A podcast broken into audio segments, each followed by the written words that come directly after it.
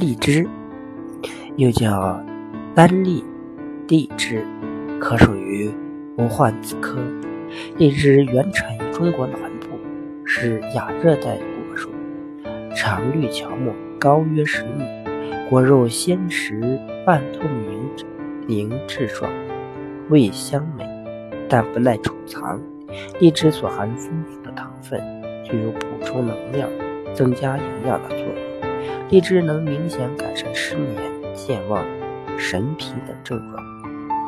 荔枝肉含丰富的维生素 C 和蛋白质，有助于增强机体免疫功能，提高抗病能力。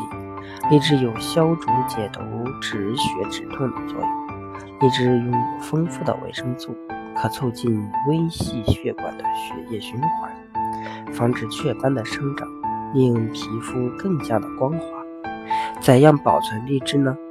为了保存荔枝的色香味，可以把荔枝喷上点水，装在塑料保鲜袋中，加入冰箱保存。